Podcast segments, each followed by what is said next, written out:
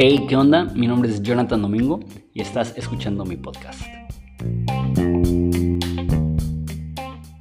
Ok, la novena y penúltima pregunta que voy a estar contestando antes de retomar la secuencia en Génesis es si Caín mató a Abel y era uno de cuatro humanos vivos, eh, ¿a quién le tenía miedo cuando le dice a Dios que cualquiera que me encuentre me va a matar?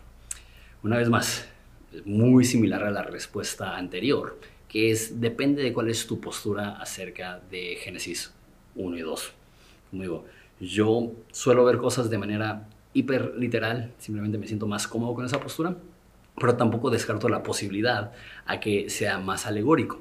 Y si es más alegórico, entonces no tenemos que forzar estas historias y para el tiempo de, de Caín y Abel, quizá ya había otras, otros poblados, o más o menos lo que se entiende, que, que, voy a ser errante y cualquiera que me encuentre me mate, como si ya existieran otras civilizaciones, y por eso creo que mucha gente tiene esta, esa duda o esa inquietud de que si Adán es su papá, o sea, ¿quién lo, quién lo va a matar? ¿Otro hermano?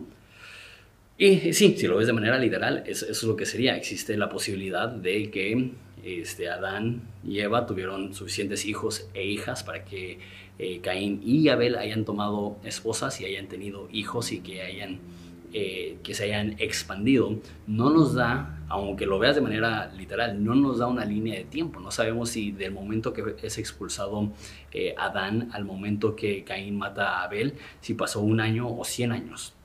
Obviamente si pasaron 100 años, eso nos da también una idea de que podría haber muchísimas personas. La cuestión ahí es que Seth no nace eh, hasta después de que Caín mata a Abel.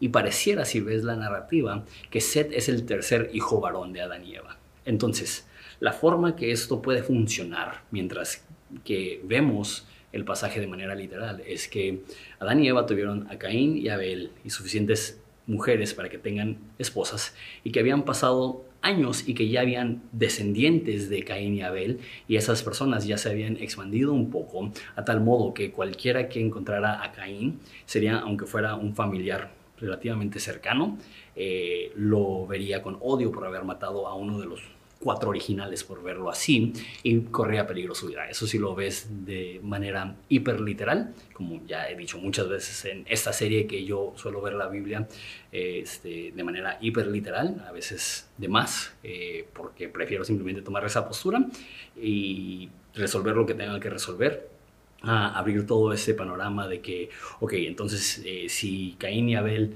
no existieron tal cual, entonces, ¿por qué los autores del Nuevo Testamento hablan de ellos como si sí hubieran existido y, no hablan de ellos de manera eh, metafórica. simplemente para mí es más fácil decir, ok, así como lo narra la Biblia, es como sucedió. Y esa forma que explica es la forma de entender lo que Caín y Abel ya tenían hijos y sus hijos quizá ya tenían hijos y sus hijos quizá ya tenían hijos. Y a unas cuantas generaciones se puede expandir muchísimo eh, la población del mundo, eh, o mínimo lo suficiente para que hubiera gente que quizá él no conocía, que podría él temer por su vida si es que lo topaban. Entonces, eso es lo que yo creo acerca de eso. Y nos vemos para eh, el próximo video mañana para ya terminar esa secuencia de 10 preguntas en Génesis 1 al 5.